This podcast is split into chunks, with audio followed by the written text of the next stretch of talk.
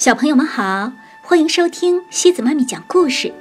今天西子妈咪给大家带来的故事叫《贝贝熊故事系列之生病的日子》。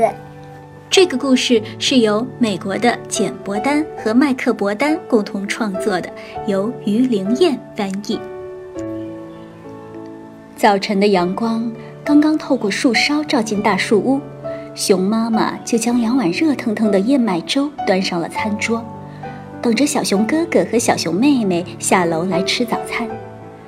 他还用葡萄干在燕麦粥上摆上了两张笑脸，好让孩子们吃得更开心。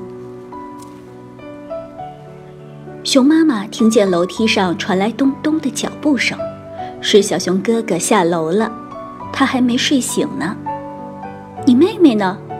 熊妈妈有点惊讶地问：“要知道，小熊妹妹通常都是一大清早就欢快的起床了。她还在床上。”啊，小熊哥哥打了个哈欠说：“要迟到了。”熊妈妈着急地说：“我也是这么和她说的。”小熊哥哥说完，开始吃燕麦粥。他一勺只吃一个葡萄干。这样就可以吃到最后都有葡萄干了。可他只是哼哼了几声，翻了个身。这听起来可不像小熊妹妹的风格。熊爸爸，熊妈妈说：“我去看一下小熊妹妹，你能帮我照顾一下蜂蜜熊宝宝吗？”没问题，熊爸爸答应着。他一边照看嘴角淌着饭的蜂蜜熊宝宝。一边偷空扫一眼他的熊王国新闻。熊妈妈上了楼，来到小熊妹妹的房间。小熊妹妹还躺在床上，整个人缩在毯子里，捂得严严实实。小熊妹妹，熊妈妈温柔地呼唤她：“该起床啦。”可是小熊妹妹只是哼哼了几声。哦，天哪！熊妈妈轻轻地拉下蒙在小熊妹妹脸上的毯子，小熊妹妹懒洋洋地望着她。阿妈，她的声音又小又沙哑。我有点不舒服。熊妈妈把手放在小熊妹妹的额头上，烫得厉害。你恐怕发烧了，宝贝儿。熊妈妈担心地说。我去拿个体温计，马上就回来。熊妈妈急匆匆地跑进浴室，又急匆匆地跑回来。这是熊妈妈今天做的第一件急匆匆的事儿。放在舌头底下含一会儿。熊妈妈甩了甩体温计，对小熊妹妹说。然后她匆忙地整理好房间，又从小熊妹妹嘴里取出了体温计。哦熊妈妈说：“一百华氏度，的确发烧了。今天你得向老师请假，待在家里了。”我觉得不太舒服。这是小熊妹妹用又低又沙哑的嗓音说出的唯一一句话。熊妈妈给小熊妹妹喂了退烧药，又让她喝了一杯温开水。这时候，熊爸爸抱着蜂蜜熊宝宝进来了。小熊哥哥去上学了，熊爸爸说：“他要我转告你，希望你快点好起来。”谢谢。小熊妹妹声音沙哑地说：“我们也希望你快点好起来。”熊爸爸说着，吻了吻他的额头。好起来。蜂蜜熊宝宝发音不清楚，把“好起来”说成了“好去来”。小熊妹妹努力地笑了笑。上午我要去送一批新椅子，熊爸爸说着，把蜂蜜熊宝宝递给了熊妈妈。恐怕家里的事情都只能靠你了。别担心，熊妈妈疲倦地笑了笑，我能应付得来。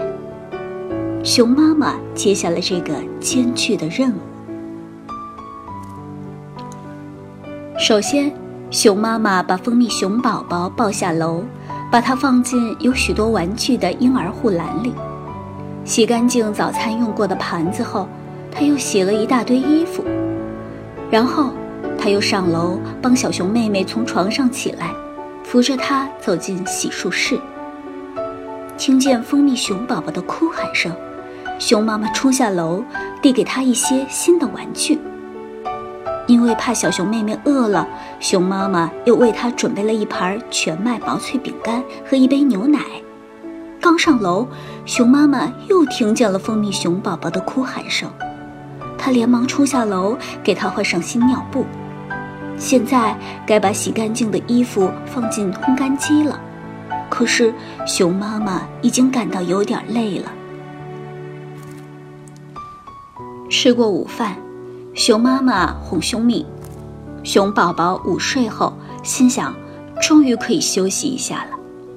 可是他刚捧着一杯热茶，拿起一本《熊夫人》杂志坐下，小熊妹妹就披着毯子出现在了楼梯口。毯子披在她身上，就像一件斗篷。妈妈，小熊妹妹无精打采地说：“我很无聊，没什么事儿可做。”我能看会儿电视吗？你确信你真的可以下床了吗？熊妈妈问。嗯，小熊妹妹蜷在沙发上说：“我觉得好多了。”好吧，那就好。熊妈妈打开电视说：“不过只能看一小会儿哦。”安顿好小熊妹妹，熊妈妈走进厨房，打开冰箱准备晚餐。小熊妹妹躺在沙发上看电视，她裹在毯子里，脑袋靠在柔软的枕头上，享受极了。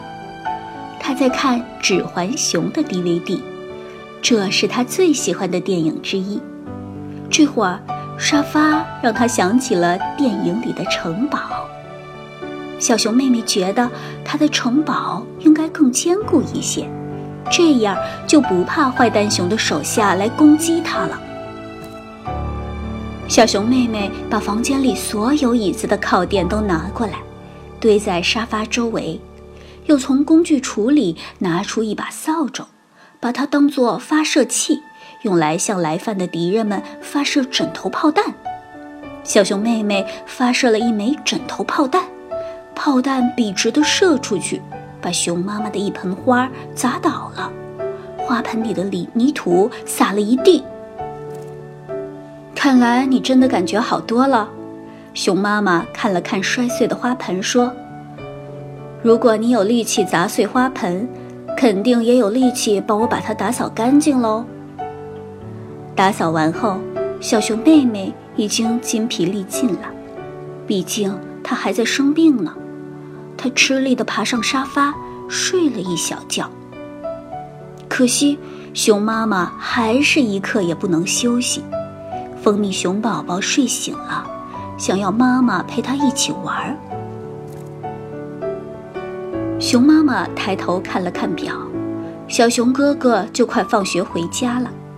按照惯例，他要准备一些牛奶和饼干，让小熊哥哥吃完再做功课。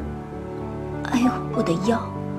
熊妈妈呻吟了一声，直起腰来，走进了厨房。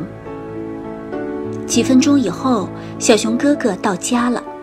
嗨，妈妈！小熊哥哥随手把书包扔在椅子上，喊道：“妹妹怎么样了？”好多了，谢谢。小熊妹妹答应着，从沙发上爬起来。她已经睡醒了，而且觉得自己几乎完全好了。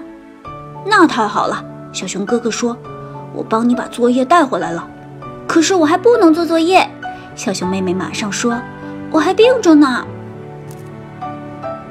你刚才还说你好多了的，熊妈妈端着牛奶和饼干进来了。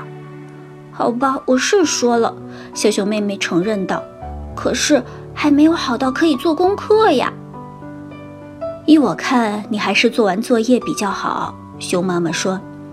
你的病还没有严重到要明天继续请假休息吧？啊，知道了，妈妈。小熊妹妹失望地叹了口气，不过她还是认认真真地做起了作业。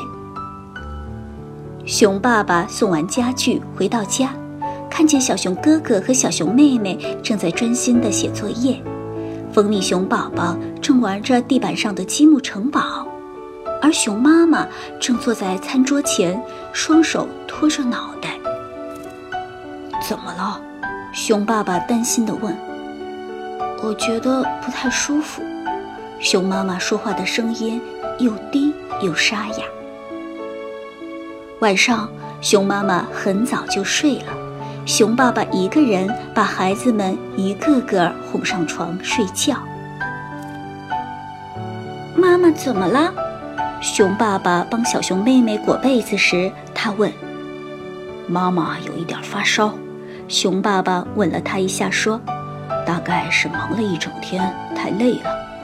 不过我肯定过一两天妈妈就会好的，就像你一样。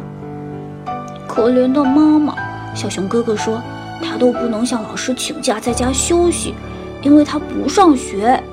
别担心，熊爸爸说，然后他关上了灯。